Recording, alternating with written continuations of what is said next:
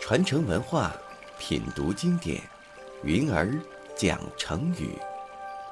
上山微电台荣誉出品。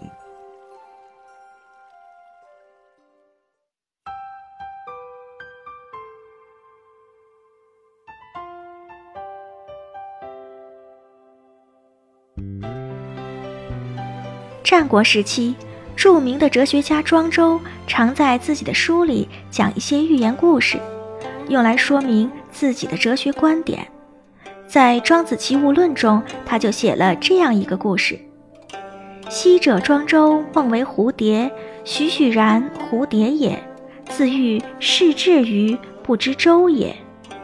意思是说，他做了一个梦，梦见自己变成了一只美丽的蝴蝶。比真的蝴蝶还要美，在空中翩翩起舞，自由地飞翔。梦醒后，觉得一切活灵活现，就像是真的一样。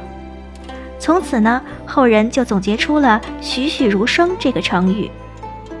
栩栩，活泼生动的样子；栩栩如生，指艺术形象非常逼真传神，就像活的一样。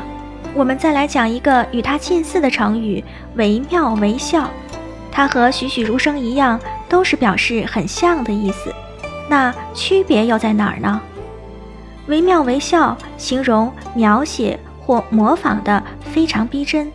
比方说，这个演员学起猴子来，抓耳挠腮，上蹿下跳，真是惟妙惟肖啊！意思是模仿的像真的一样。那栩栩如生呢？我们已经讲过了，常被用在形容描写、刻画或者创作的像活的一样，非常生动。比如石壁上雕刻的龙，形态各异，栩栩如生。在我们之前讲过的成语故事里，作者塑造出了许多栩栩如生的人物形象，你还记得吗？好了，我是云儿，下期见。